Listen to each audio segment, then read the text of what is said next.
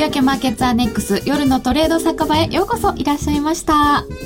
今日は伝説のディーラーをお迎えしての夜のトレード酒場。ちょっと酒場じゃないかもしれない緊張しているかのうちでございます、えー、ご紹介いたしましょう、えー、伝説のディーラーです。若林英さんです。よろしくお願いいたします。よろしくお願いします、えー、そして夜トレではもうおなじみです。河合美智子さんです。よろしくお願いします。河合さん今日はよろしくお願いいたします。よろしくお願いします。はい。きっとわからないことが多いと思うので、はい、ぜひ間をお願いいたします。はい、わかりました。えー、本日は副題が「経線にかけた人生若林英氏の相場道チャレンジしたやつだけが報われる」とついておりますえ若林さんに足元のマーケットの見方はもちろん、えこれまで見てきた相場そして、えー、相場とは何かという本質をお考えになっていらっしゃるそうです。その辺のお話も伺いたいと思います。若林さんのお話の中から皆さん相場に挑む上で大切な何かをぜひぜひ掴んでください。私も何か見つけて帰りたいと思っております。え今日は FX プライムの選べる廃炉をもっと楽しむためのコーナーもあります。来週の選べる廃炉を読む上でのヒントを FX プライムの高野康則さんに伺います。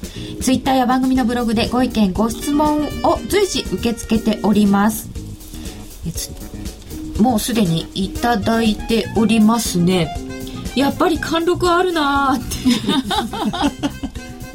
ふふふどうなんでしょうか。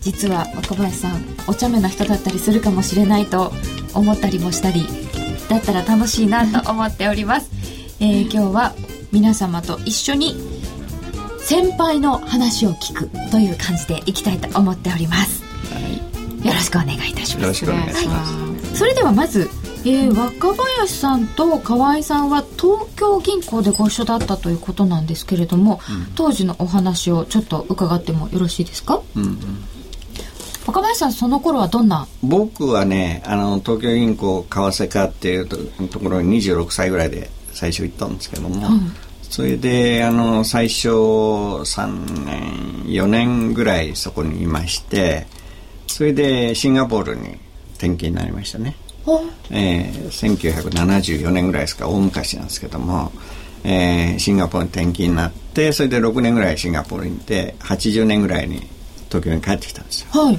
でやっぱり為替が、まあ、これしか前脳がないっていうことは銀行の方も分かったらしくてこの仕事しかないなってこいつは。でも東京銀行で為替かって言ったら花形じゃないですか。いやまあ一応そうなんですけれどもものすごい徒弟制度のあれでもうほとんどチビのその入ってきた連中は、まあ、僕ずっとチビだったんですけども2年ぐらい。あのほとんどもうバカのちょんのでですね。まあ物理的に暴力を振るわれることはないんですけども言葉の暴力で徹底的にそのやっつけられると。みんなガンガン言うんですね。ガンガン言うと。であのまあ変な話なんですけどもその東京銀行って割とエリートが多かったわけ。です、はい、と高学歴のやつは多いですね、うん高学歴、まあ、なんだ、東大だとかね、あとそそういう人が入ってくる、うん、で、そういうのがディーリングルームに入ってくるとですね、一番まず最初に、その、我々ってか、上の連中がやることは、こいつらのプライドを徹底的に叩き潰すと。で、その、相場をやるにあたってはね、変なプライドなんかいらないと。だから、その、いかに相場っていうものがね、うんご主人で我々はその相場に従っていろいろやる。相場を操縦しようとかね。相場を力で何とかしようとか。そういうその愚かな考えを持たないように徹底的にプライドをまず破壊する。でそれがその、まあ、英語で言うとバーバルアビュースっていうんですかね。その言葉で、物理的な暴力じゃないですけども言葉の暴力で、そのガンガンやっつけちゃうとみんなも参ってですね、うん、いい男の子が泣いたりするわけですよ。へえー、そういうねとんでもないところだったんですよもうタコ部屋みたいな。あでもなんか体育会系の人がなぜか多いのかなと思ってたんですけどそれは相場がご主人様だということ僕は僕の中ではそうですよ。他の考えを持ってる人もいるかもしれないけれども僕の中ではそういう変なプライドはいらないと。ややっぱりごめんなさいしなきゃ相場って危ないわけですだ自分が間違えた時にどれだけ素早くごめんなさいって言えるかどうか。でごめんなさいって言わない人間って大体プライドが高いわけですはあえー、ですからその損切りするっていうのがごめんなさいっていう意味なんですけど、相場的に言うと。だきっちり損切りできるような人間にすると。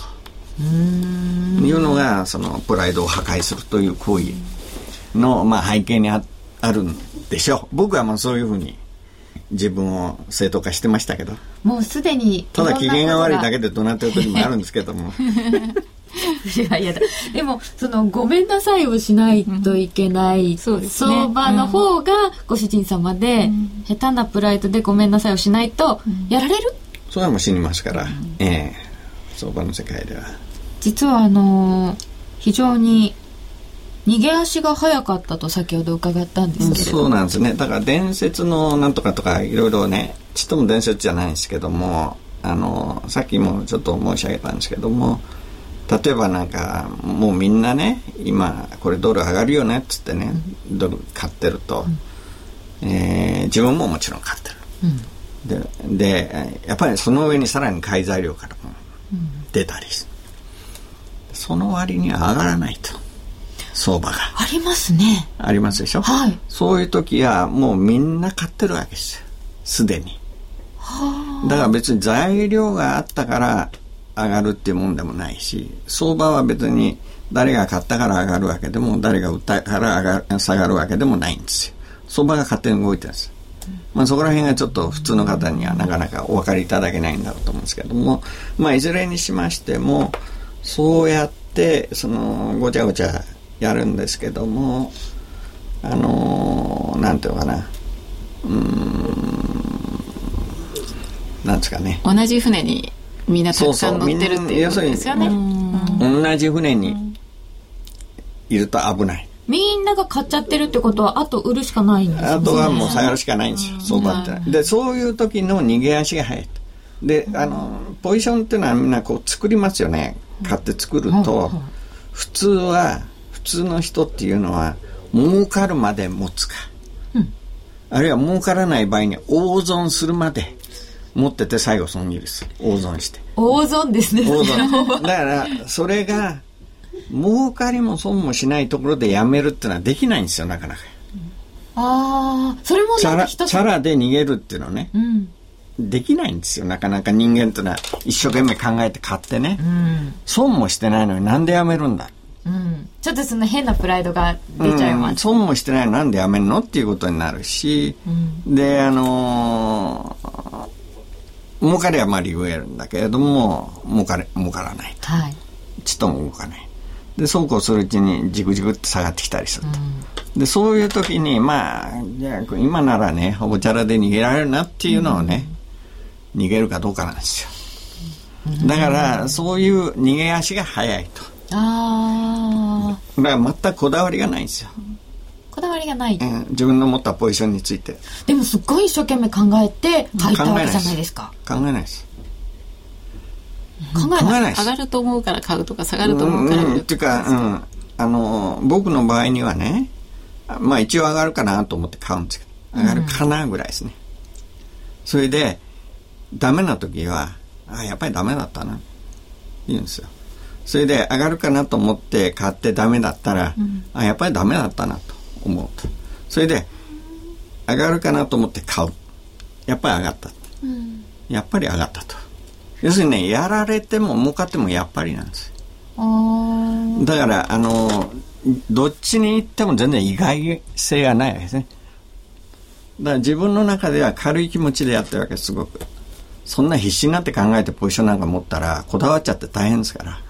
そういうもんですか？小林さんでもやっぱりなんか一生懸命考えて作りそうなそうですね。あの一応こうある程度まああの下がるか上がるかいろいろトレンドラインを見たりとか、うん、チャートを見たりとかしてそこから入るっていうのはありますよねやっぱりね、うん、これはやっぱり上がるかなと思って買うとかね。それぐらいのこだわりはありますよね。そうじゃないと逆に言うとまあ若林さんみたいにね素直に入れればいいんですけどそうじゃないと今度辞める時も辞めづらいんですよねやっぱりね。こだわって入ってるからあのそれとちょっと違うっていうイメージっていうのをまたつかみやすいし。こだわって入った部分が、あれちょっとちょっと違うかなとかね、うん、あのおっしゃるようにその、えー、例えば一日経っても同じところにいるし、うん、これはちょっと違うかなとかね。そういうこう考え方っていうのありますよ。感じ方っていうのはね。若林語録の中にはやっぱりその、えー、どっちかというとそのえー、相場はね、あの、まあ、少数派に身を置けっていうのが一つ語録にあって、ね、あの、やっぱりこう、大きなトレンドっていうのはね、あの、同じ船に乗ってる人が、こう、泥船のように沈んでいくっていう時に反対を持ってるとものすごい儲かるわけじゃないですか。だから、ちょっとおかしいなと思ったら、まあ、それはみんな同じ船に乗ってると思って一回やめてみよう。だけど、もしかしたらそうじゃないかもしれないけど、同じ船にたくさん乗ってる可能性があるからち、ちょっと降りてみようとかね。そういう逃げ足の速さっていうのは、もう天性なものがあるんだと思うんですね、若林さんの場合はね。天性ですか？それで、それ逃げたのがやっぱり間違ってたってなまたすぐ買うんですよ。またすぐ乗るっていうだからもう自由自在なそこは。あの全くこだわりないんですよ。プライドがないから。降りてみたけどあやっぱりやっぱりだからあの簡単に降りたり乗ったりするんです、あそうですか、それ最初からそうだったんですか？そうですね。割と。うん。えー、で先ほどのお話の続きですと、えー、若林さんの、まあ、部下として河合さん入られそうですね、まあ部下というかあの部下たくさんいるんですけれども、うん、その中の一人で、えー、まあ相場を実際にこう張ってるインターバンクのトレーダーっていうんですかね、うん、あのマーケットにあの打って出るっていうのと、うん、それからまあお客さんとのつなぎで、はい、あのお客さんが買いたい売りたいって言ってるのを聞きながらマーケットのプライスを取るカスタマーディーラーって、うん、まあ最初はそのカスタマーディーラーっていうので入って、うん、でまあお客さんとまあ相場の話をしながらじゃあ今日は買いましょうかとか売りましょうかとか、そういう話をしながらじゃああのいくらいくらであの買ってとか売ってとかっていうのをマーケットにつなげる、そういうところから入りましたね。当時は女性少なかったんですよね。そうですね。あの、うとうちのそのあのいたところでもいなかったですね。最初の、まああのテストケースっていうんですかね。まあそんな感じだったんですけど、とりあえずあのこう怒られながらもね、はい、あのあんまりそういう時ですから手取り足取りなんか誰も教えてくれないから、うん、こう見よう見まねで、うん、あのわけのわかんない言葉も聞きながらあの、まあ、慣れていくって感じですかね。だからものすごいですよやっぱり本当に。あのあの怒鳴られるとかそういうのを実際に見ながらやってますからね、うん、空気が震えるような。女の人は取らないですけどね、女の人には。男の世界ですか基本的に、うん、女の人には優しい。ですよもちろん。優しくないで すよ。怒られます怒号が飛び交っていたというふうに。ですね。空気が震える感じですよね。本当になんかもうそそれこそあの帰るとか死ねとかバカとか なんとかいうのはね、うん、今だったら考えられないような感じですよね。そう、昔はあのすごいですよね、やっぱり泣くやつがいますから男でも、うん何にも泣かせましたけど。そうでしたね。今から思います僕ってそういう意地の悪いねあれ攻め方するのすごい得意なんです。うわそんなことにっこりおっしゃって。うん。意地の悪い攻め方。うん。そうですか。言い訳は許さないっていうところありますね。言い訳は許さないですね、絶対に許さないです。っていうか言い訳しようとしても先回りしてそれさせないですから言い訳ってでもこういうふうに思ったから買ったんですとかそういうことですよね。そうですね。いやまあそんなことじゃないです。そういうの、そういうことは僕は起こらないです。僕は部下に何でもやらせて損したからって絶対怒らないです。それじゃないんですね。そんなそういうことじゃないですよ怒るのは。僕は結果論で怒るやつは最低だと思いますから、上司として。おお。うん、それはそれじゃあね僕がやったのは例えばチビのディーラーがねあのー、まあ、特にニューヨークの時なんて初体が小さかったんですよ。とね、そのチビのディーラーがね、なんかやるんですよ。例えば、まあ、ドル売ってみましたね。うん、あの、何でも好きなことやれって言ってあるわけ。とちょっと、それじゃ彼の相場感でね、ドル売るわけですよ、例えばね。で、その売った瞬間に、お前それ損するよと。うん、言ってやる。うん。で、それ損するよって言ったらね、そうするんですよ。うん、分かってんのこっちは。はい。あるいはまた別の時にはね、ドル買う。ね、何でもいいんですけど。ちょっとね、お前それ、その間違いなく損する。言う。はい、そうすると、やっぱり言った通りになるわけですよ。はい。そうすると、その、ディーリングルームってのはどういう世界かっていうと、戦場なんですよ。戦場。戦争の場なんですよ。と戦争の場で部下をどうやって上司が引きつけるか、うん、っていうとですねこの人についていけば絶対間違いない。うんうんうん、でこいつについていけば死なないと、うん、いうのをですね徹底的にまあ見せつけるわけですね。でお前なんかとね格が全然違うんだと。もうその幼稚園と大学生ぐらい格が違う全然考えてることもやることもっていうのをやっぱりそのチビに見せつける、はい、そうするとチビはあいつ嫌なやつだけども ねあいつについていけば死なない、うん、でそういうのがねあの上の人のあるべき姿なんです。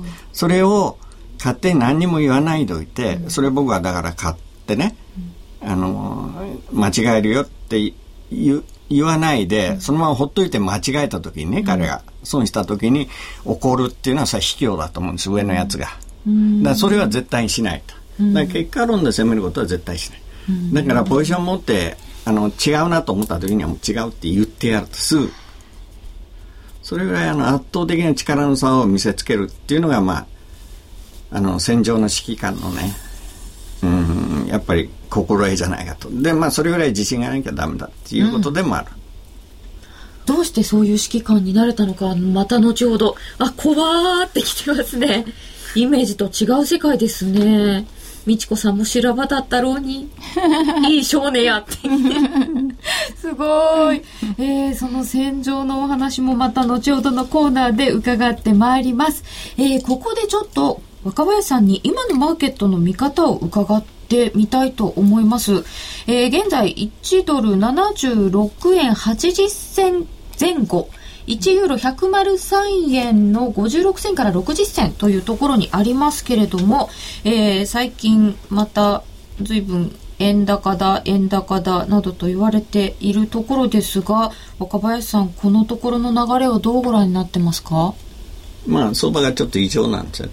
相場が異常。異常なんです。あの僕のやってるそのえー、まあ相場の道具ってのがあるんですけどはい、それは黄金分割っていうのを使ってあの相場を見てるわけですけれども。黄金分割黄金比ってやつですよね。1対1.618とかいうやつ。そうですそれはい、えーあの、まあ、極めて簡単に言えばそういうことなんですけども、ね、むちゃくちゃに複雑なんです、はい、実態は。綺麗な正五角形とだけ一応。はい。そうですね、それで、あの、相場っていうのは、その、大無活的にね、見ましてね、うん、その大きな、その、こういう線が走ってると、必ずこれに引っかかって、例えば下げ相場にもいっぺんこれに引っかかって元へ戻りますとこのある線にね、はい、引っかかって戻る。でその線の強さにもよりきれなんですけども、うん、このところの円相場っていうのは本来ここへ引っかかって戻るべき時に全然戻らない。全部このまあ僕が言う、うん、僕の言葉で言うとそのメジャーラインにメジャーラインですね。メジャーラインにエンゲージして必ずそれをブレイクしてくるんです。で本当にエンゲージしたままずっとそのメジャーラインに沿って相場が戻り相場になるっていうのはですね、ないんです。で、それっていうのは極めて異常なんですよ、相場。で、そういう相場が異常な状態っていうのは長続きしないんですけれども、どういう時に出るかっていうと、相場の終わりに出ることが多い。だから本当はですね本当はって変な話なんですけども僕の見方では、はい、今年は89円までドルが上がってるはずなんです8月に。8月に？89円までドルが上がると。それはきれいにこの私の考えてるラインにエンゲージしながらビーッと上がってくると。ところがそれが切れちゃうんですねすぐ。それが異常。異常なんです。そんなことはないんですよ相場がだからあのそんなメジャーラインはそんな簡単に切れたりしないもんなんです。で切れるっていうこと自体がこの、まあ、円高相場っていうのが終わりに近づいてると。そういう本来あるべきルールにですねアプライしないわけですね。きっちり。相場が。それは長い大きな相場の終焉に出るってことですか？そうですね。多分そうだと。円高長いですよねもう。40年半ですね。40年。半、はい、それだけ大きなものが終わるって大変なこと？いや世の中変わっちゃいますね。ですよね、それの終わりが近いとご覧になってまあ来年2月と思ってるんですけどもうあと4か月ぐらいですから。来年2月。そうするとそれまではその異常な状態がまだ続くそうですね。ですから例えば今僕が注目してるのはもうちょっとそのスケールは小さいんですけれども週足ベースであるその大事なその線が走ってましてそれにきっちり相場がそのアプライしてくれば、うん、今日のニューヨークの引けは77円以上。今日のニューヨークの引けが大事なんですか？今日今日って週末ですか？週末。あ週末月末？月末は僕のあれではあんまり意味ないんですけども今の重要なポイントは週足で77円に乗るか乗らないかと今週末。週足でご覧になってるのが中心なんですか？何でも見てます。日足も月足も四半期足も年足も。四半期足？年足も見てます。対極感見るためにはそういうの見ないとダメですからでその中で今重要なところが。ですから77円注目点はねその今まさにその足元の注目点は今日そのニューヨークの終値が77円以上かどうかと。はい、で77円以上になると、はい、どういうことかっていうとそのさっきちょっと今まで全部こう抜けてきてるやつが今回は下に抜けないこの線にエンゲージして、はい、相場がずっとこの線に沿って上がり始める前兆なんですだからその77円をキープできるかどうか。今日のニューヨーククロージングで。でまあ間違いもあります。例えば今週ダメでも来週60銭上の76円77円60銭以上で引ければやっぱりその線が生きてましたっていうことにはなるんですけれども、あのー、まあ単純化して言えば今日77円以上でクローズしたら結構まあ34円ドル上がると。いうふうな短期的な、まあ、僕にとっては極めてそうやって短期なんですけれども、はい、81円ぐらいまでドルが戻ると。いうような流れが見え始めると。でまああの4月の6日が85円の高値だったんですけども今年の。はい、そこからの31週目に向けて、まあ、上がると31週目って黄金分割なんですけども62の半分ですね。で31週目っていうのは7か月と1週間なんですよ。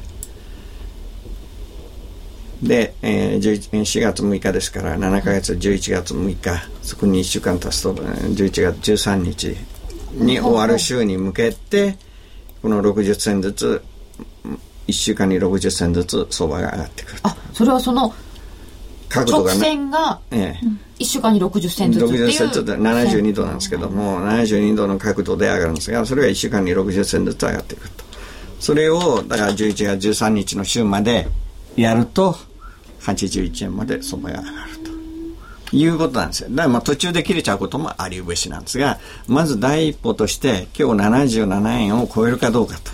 超えてたらこのシナリオがですねまず8割ぐらいの確率で生きると。えー、じゃあその線に乗るかどうか大事なところなんですね、うん、大事なところなんです。だからそういうのはねものすごいドラマで面白いんですよ。相場分かってると。だけどほとんどの人は分かってない。そんな、はい、だからあの相場もどんどん深く分かってくるとますますいろんなドラマが見えて面白い。うん。他にもどんなドラマがあるのか続けて伺ってまいります。一旦お知らせです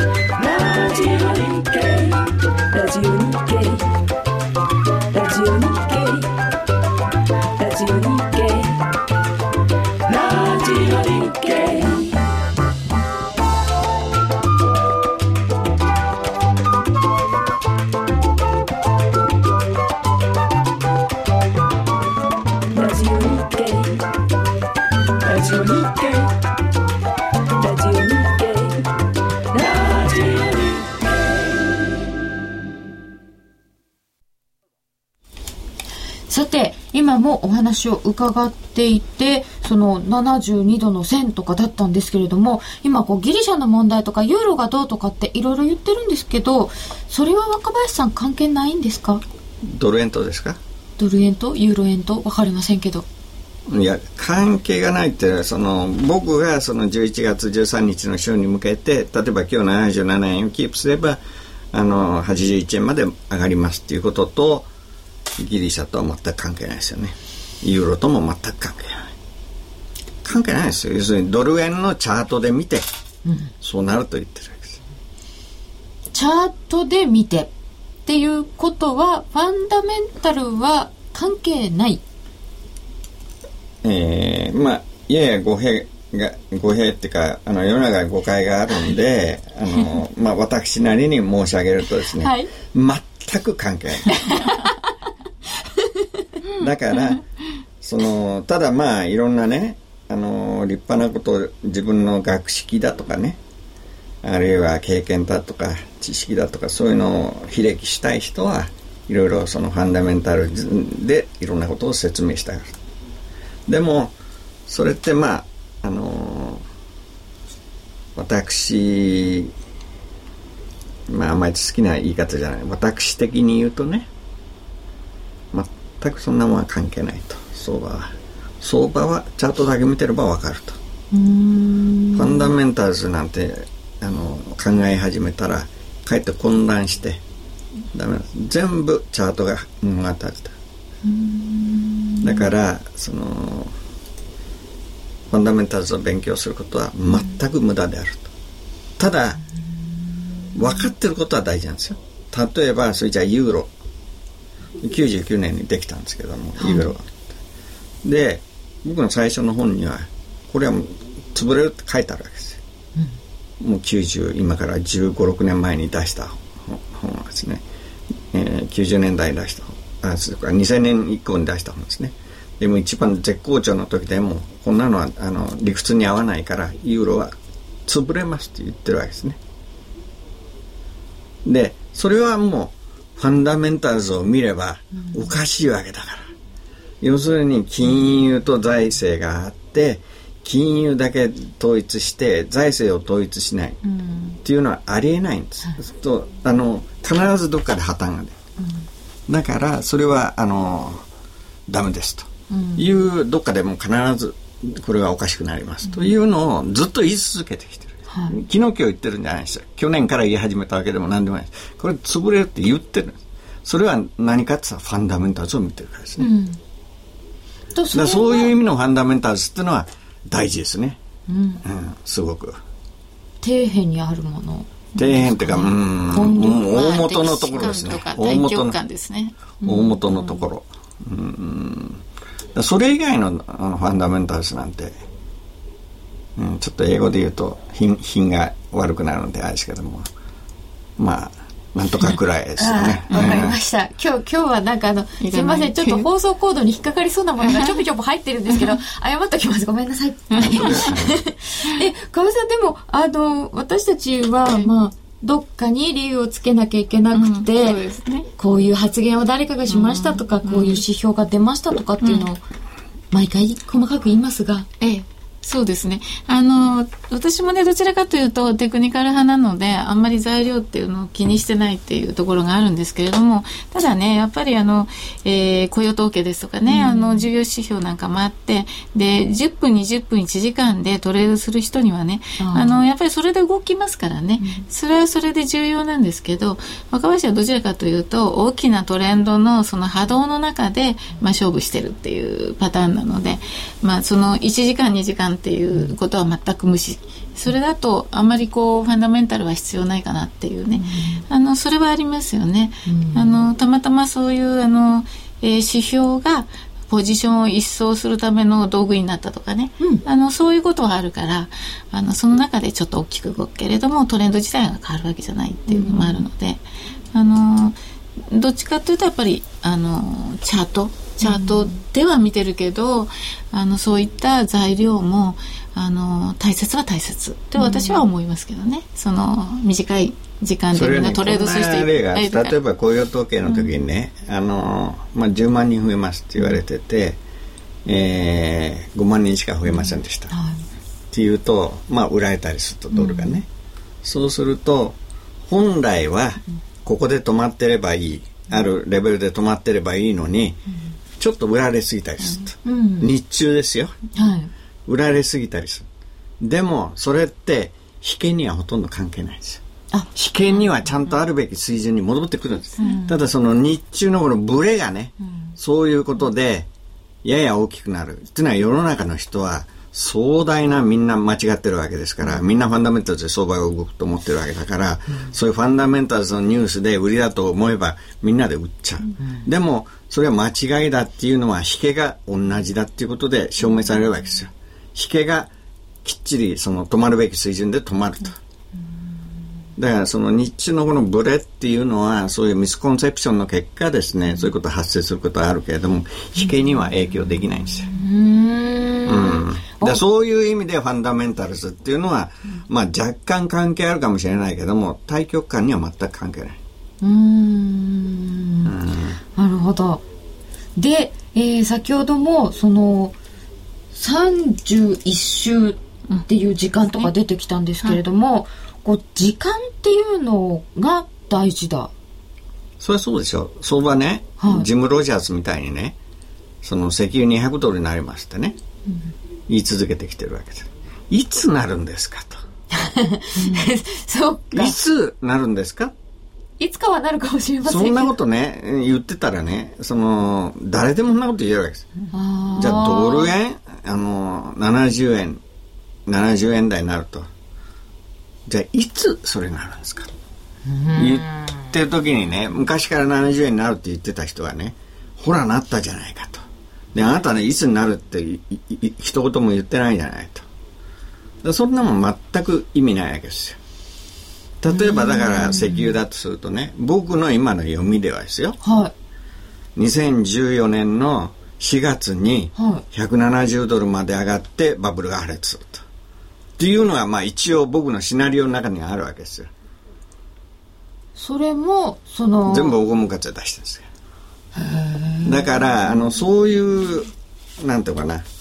ことがそのそれは読み方は間違ってるかもしれないんで絶対にそうなるっていうわけじゃないです。僕が今読んでるその相場の形からすると2014年の4月に170ドルになってコモディティバブルはそこで破裂すると。いうのが一応あの想定できるわけですよ。だからそこまでいけばいいんですよ。相場の予測って。そんな200ドルいつになるか分かんないと。これでは何の意味もないと。だからやっぱり時間軸って相場何でもそうですけども X 軸と Y 軸、うん、でその両方を規定しないと相場の予測なんて意味がないというのがまあ僕の感じですね。時間と値段。そうです。だから縦軸と横軸。縦軸と横軸ですね。だから大分割っていうのはその縦軸と横軸を同時に美しい形で実現させようという宇宙のルールですから。それに従って、まあ、相場が動くことが多いと。はい。そうなると、その縦軸と横軸、時間軸と価格軸。うん、これがいついくらになるのが一番黄金分割から見て一番ビューティフルだ。うん、美しい。美しいと。うんそれは例えば人間の、えー、おへその高さが身長の61.8%のところにあると。まあ、美しい人は。それは黄金 黄金比なんですよ。はい。だから、あのー、そういうのと同じように相場はみんな美しい形ってあるわけですよ。うん、一番これはその綺麗な黄金分割が見て綺麗な、うん、そのタイミングに綺麗なプライスにいくというのがある。それってもうなんか宇宙の摂理とかそういう感じですか、うん、そうですね。星の運行みたいなもんですね、うん、私なんか数学ってなんかやった時に葉っぱの付き方とかもみんなそうなんだよっていう、パイナップルとか、そうですね。そんなのを。太陽系のあの惑星の太陽からの距離とかね、全部大向かつ、アンモナイトとかね、あアンモナイト書きましたね、ここに五角形、はい。そんなのやりました、でもそうするとそれを使って何年先までものこうシナリオを描くってことですか？シナリオを描こうとするということですね、であの本来にその経済学者には全くこれってできないわけですよ。うんそうそうですね。だって彼らは、その、変数を入れて数式で出すわけですけれども、要するに直線思考ですから。だ例えば、ここからこうなりますと。こからあのある A 点から B 点に相場が行きますと。いうのは、まあ出せるかもしれない、その途中でいっぺんここで天井を打ってここへ一回下がってこうなってこうなってこうなりますっていうのはね彼らにはありえないんです。もちろんこれから A から B に行くんだってほとんど間違えるわけですけどもエコノミストの場合には。っていうのは方法論持ち合わせてないわけですから。だから、あのー、それを黄金分割でやればですね、うん、まあ、そんなパーフェクトにはなかなかいかないけれども、一応方法論としてあるわけです。方法論。方法論として。道具ですか？黄金分割費を使うっていうのは。そういうことですね。ですからさっき申し上げたように、うん、今日77円を超えてるとすれば、うん、この線にエンゲージし始めてることが分かるわけだからそうすると11月13日の週までに81円までドルが戻って、来年の2月に70円までドルが落ちますっていうのが一応シナリオとしてできてくるわけです。その通りになるかどうか途中であの下に抜けちゃうことだってあるんですけども一応シナリオとしてはそういう綺麗なシナリオが書ける。でそれじゃあそれ他のトゥールでそういうの書けますか？他の道具でそういうシナリオ書けないんですよ。ここまで上がるっていうのはまあ言えるかもしれない。そこで11月13日の週で天井、戻り天井を打って81円で、それで2月に向けて73円、3、4円っていうのが実現しますというのを言える人いますか？いないんですよ。それは方法論がないからな。それを黄金分割を使えば、まあ、もちろんあのどの程度習熟するかにもよりけりですけども。道具の使い方に。そう。まあ7割ぐらい。の確率で相場が当たってくる。そういうシナリオですね。なるほど、えー、ツイッターで頂いております。シナリオ大事です若林さんと同じ職場で仕事したら圧力で3日で胃に穴が開きそう。神様に見えてきたって いただいております。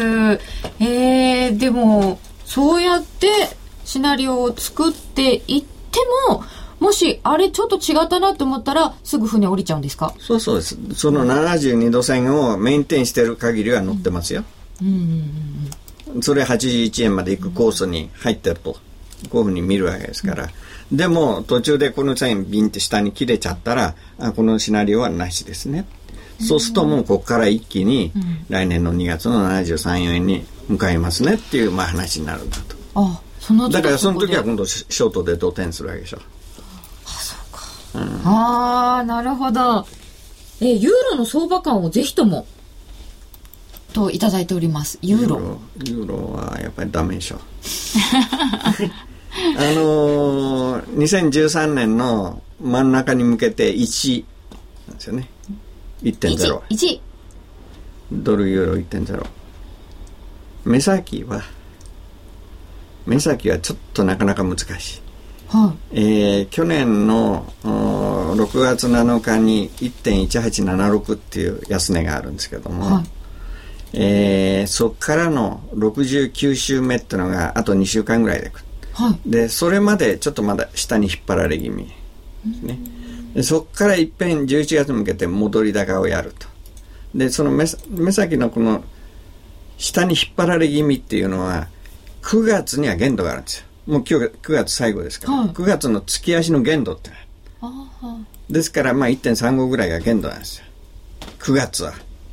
今日今いくら？1.35 1.346まで今落ちてきたんですけど、ね、ちょっと戻ってきました35ぐらいが多分限度だったと、うん、これが10月1日になると10月に入りますからバーンと落ちるからその力が余裕が出てくるわけです。今日はだから月足の日だからあ。の月足を作りに来てるんで、うん、なかなかその本来落ちるべきものもなんか落ちないとかね、うん、そういうことあるで10月に入るとそういう足かせが全部抜くんで、うん、バッてまた下がってくる可能性があるんですが、あの1.32ぐらいのところはちょっと目先あの止まるところじゃないかと思ってるんですで来年の3月みたいなんですが、まあ、1月から3月の間なんですけども、うん、1.2425と。いうのをやってそこから戻りに入ると思います。でも2013年の秋第3四半期なんですけども、はい、そこで1を1割をやるんじゃないかと思って、ですからまあその下がったり上がったりするんですけども最終的には1割をやりに行くと2013年。いうふうなシナリオです。であとはもう5分割で上がったり下がったりをどうやってその見ていくかと。で今申し上げたような感じですね。ですから、えー、あと2週間下げの力が働いててその後戻って、うん、それでやっぱりズドンと落ちると。はい。えー、現在ドル円が76円76銭78銭1ユーロ103円37銭41銭、うん、えー、ユーロドルが1.34686668といったところになっております。ではここで一旦お知らせです。ラジオ日経の番組がポッドキャスティングで聞ける。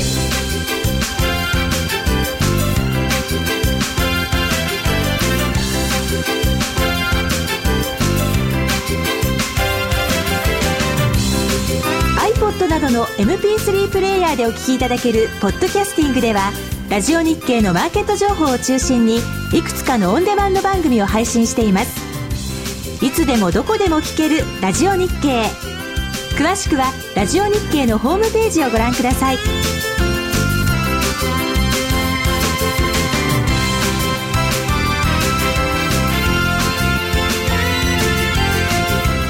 iPod などの MP3 プレイヤーでお聞きいただけるポッドキャスティングではラジオ日経のマーケット情報を中心にいくつかのオンデマンド番組を配信しています。いつでもどこでも聞けるラジオ日経。詳しくはラジオ日経のホームページをご覧ください。高野康則のハイローナビゲーション。このコーナーは FX プライムの提供でお送りいたします。ここからは FX プライムの選べるハイローをもっと楽しむためのコーナーです。ナビゲーターは FX プライムチーフストラテジストの高野康則さんです。高野さんこんばんは。こんばんは。よろしくお願いいたします。えー、選べるハイローは毎週月曜日に発表される基準レートから金曜日の為替レートが円高、円安、どちらになっているか、あるいは動かないかを予想するだけのシンプルな金融商品です。選べる通貨はドル円、ユーロ円、ポンド円、一口1000円からお楽しみいただけます。今週の結果です。今週ドル円は基準レート76円43銭に対して判定レート76円565で動かずが的中。ペイアウトは1.84倍でした。ユーロ円は円安1円までが的中。円安1円ですとペイアウト2.37倍。そして、ラッキーガール高村彩乃ちゃんが挑戦したポンド円。結果、円安1円までが的中でした。円安1円ですとペイアウト2.58倍でした。ポンド円の円高1円で予想した綾乃ちゃん、今回は残念ながら外れでした。高野さん、今週の相場はどうでしたか？そうですね、なんかちょっと、こう今入ってきてですね、はい、や話しにくい感じはするんですけれども。今、ツイッターでですね、やりにくいでしょう。はい。高野さん。まあ、ただ、あの、非常に、あの、私の、あの、気持ちを代弁していただいたと言ったら失礼なんですけれども、はい、あの、前にもこの番組でもお話したんですが、私自身もですね、実際にトレードするということになると、うん、まあ、95%ぐらいはテクニカルでしかやってなかったので、うん、材料っていうと、まあ、あの大きな数字あるいはイベントの前にポジションを閉じるぐらいのことでそれを当てにしてなんかポジションを取ったりというのは実際したことないんですね。まあそうは言ってもあの材料の話をしないとまそう あのお仕事ですからお願いいたします。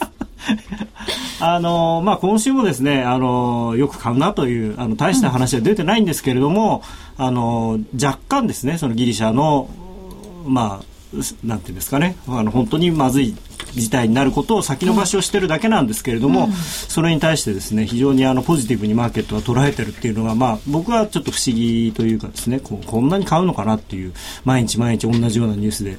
そうですね。同じようなニュースでなんか、はい、でも猫の目のように。そうですね。はい、はい、まあただあのーまあ、ある程度ですね、こういうのがどーんと急落した後に、こういうニュースでいろいろせっせと皆さん、あの、ショートをリグったり、ロングを作ったりしてるんで、はい、まあ来週はその下がる準備ができてきてるんじゃないかなと思ってるんですけど。ということは、来週下落予想でしょうか？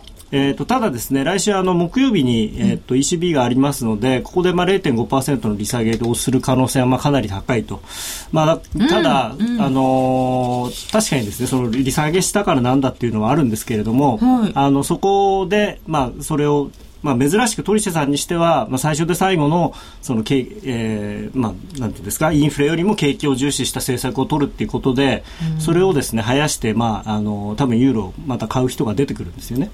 ただ、それはおそらく最後最後のというかですねあのユーロ売りのチャンスになるんじゃないかなと。あのまあ得意のあのバイオンルバイザルあバイザルームはセルザファクトっていうやつで、はい、まあ確かに利下げしてそのその日ぐらいはもしかしたら交換して買うかもしれないんですけれども、うん、まあ、翌日からよく考えてみたらなんであの1%に利下げしたユーロ買ってるんだろうなっていうふうにみんな気づくんじゃないかなと。利下げはだいぶありそうですか？そうですね、まあ、あるのかなと、あのななんで、今更なんで利下げするんだろうというのはあるんですけれども、これまでとそんなに特別情勢が変わってるとも思えないですし、はい、これまであそこまでですね、そんな景気なんかどうでもいいから、うん、とにかくインフレを退治するんだって言って、一生懸命、あの、世界に逆らって利上げまでしてきた人が、何で今更その、やめるっていうことになって少し弱気になってるのかなと。ああ、最後ですね。はい、何言って退陣されるんでしょうね。退陣って言わないのか。はい、まあ、引退というか、はい、であのそもそもその、まあ、次の人に渡すときに、あのなんていうんですかこう金融政策のふなんです自由度がなくなってしまうので少しやっぱり利上げしておきたいっていうのが多分あったと思うんですね本来は。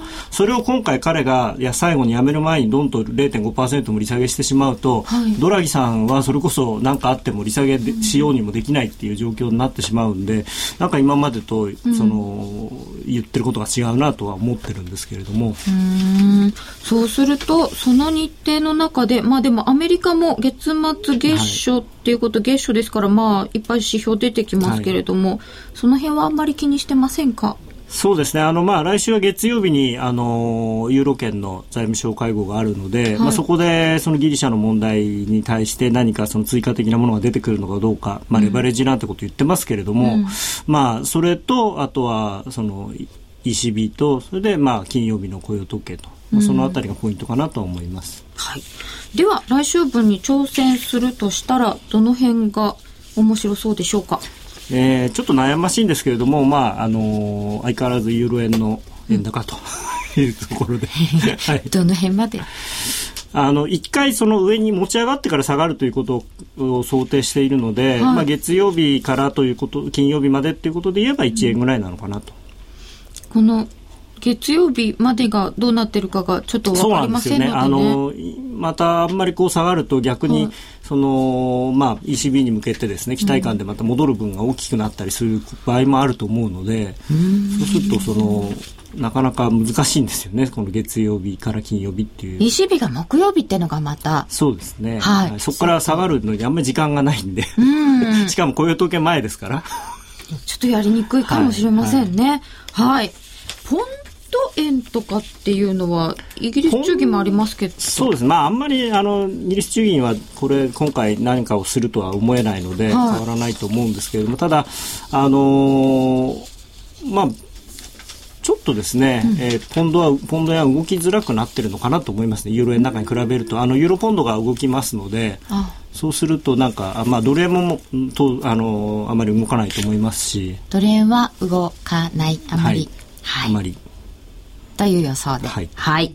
えー、伺いました。高野さんどうもありがとうございました。ありがとうございました。さて、夜トレではスタジオだけでなく、リスナーの皆さんにも円高、円安を当てていただく参加型プレゼントクイズを実施しています。商品はというと番組オリジナルのチロルチョコランダム10個入りパックです。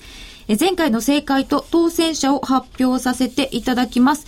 先ほどもお伝えしましたように、結果わずかに円安でした。全体では54%の方が円安を選んでいらっしゃいました。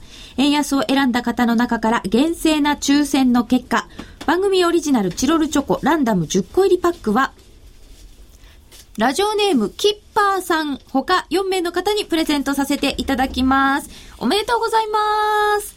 キッパーさん、えっ、ー、と、東京都府中市の方でいらっしゃいますね。はい。えー、次回は来週月曜日10月3日の昼12時30分が締め切りです。10月3日お昼の12時30分が締め切りです。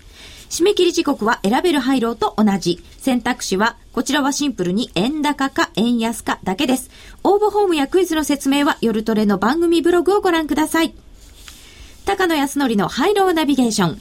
このコーナーは FX プライムの提供でお送りいたしました。FX 取引なら伊藤忠グループの FX プライム。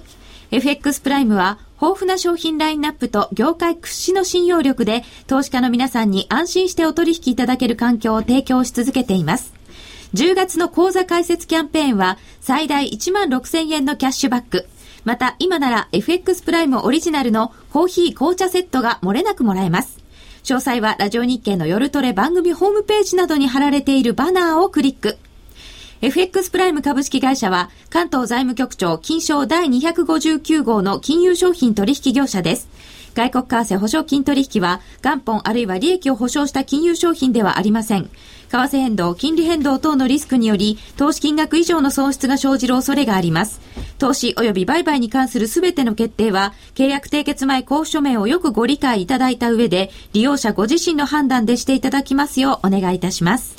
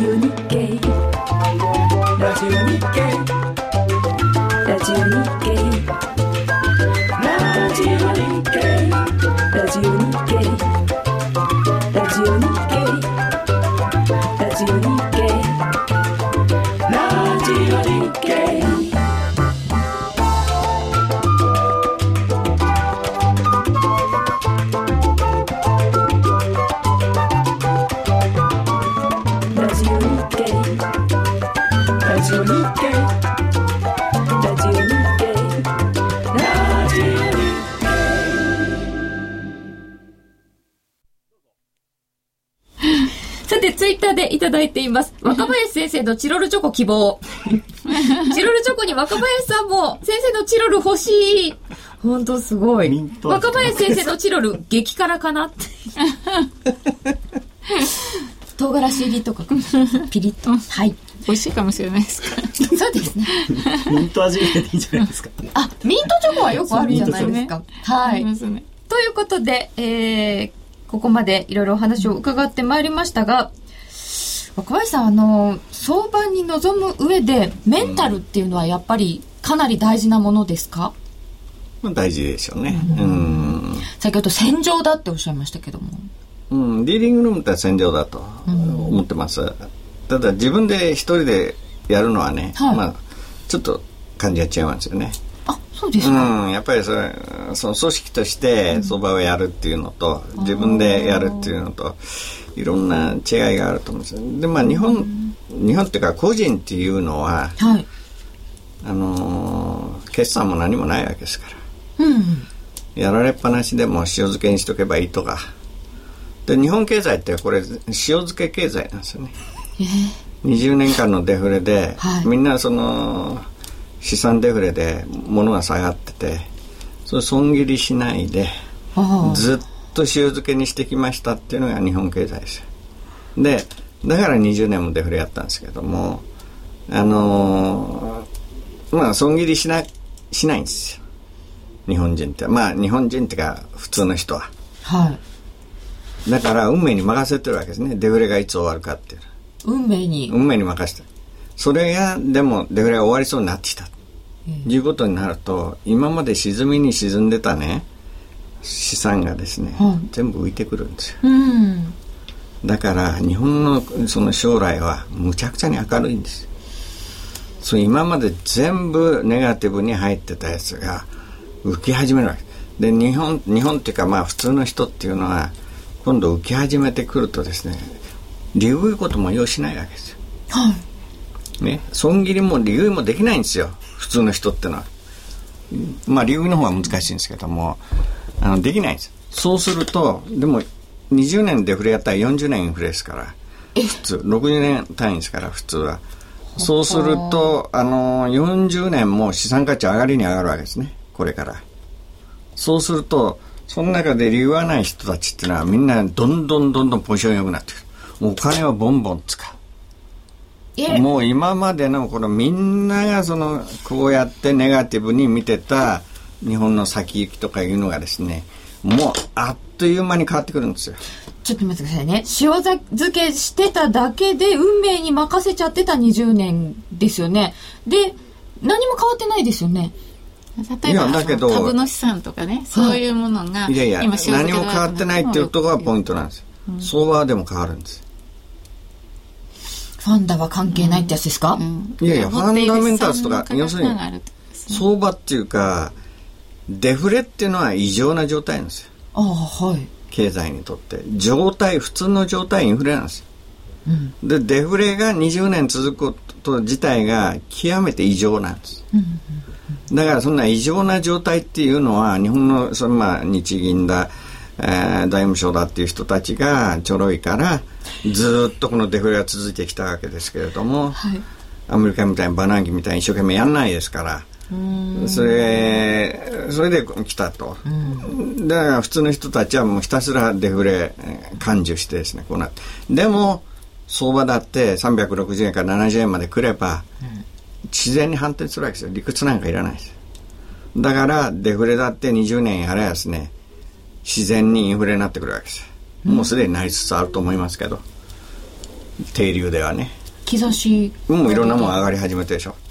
うんただあの低流と漂流は違いますから漂流の方はまだデフレ的な、はい、だからここでものすごい今もうインフレになりそうになってる流れと表の流れデフレの流れとがものすごい勢いでここでバッティングしてるわけですね。でゴムが伸びきるわけですこれが。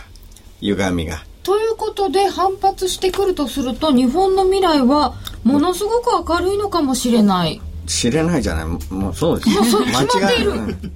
それも決まっている。そうだって世の中の人がこれだけ暗いっていうことはもう良くなるに決まってるなんかすっごい壮大な話が出てきたところで残りが40秒になってしまったので このお話の続き聞き足りないことは以下延長戦でもう少し伺いたいと思います、えー、今日は伝説のディーラー若林英史さん。そして夜トレではもうおなじみの河合美智子さん。そしてハイローナビゲーションで高野康則さんとともにお送りしてまいりました。まだまだお話聞き足りないことがありますのでよろしければユーストリーム延長戦にも皆様ご参加ください、えラジオの放送の皆様とはそろそろお別れです、え今夜もご参加くださいましてどうもありがとうございました。ありがとうございました。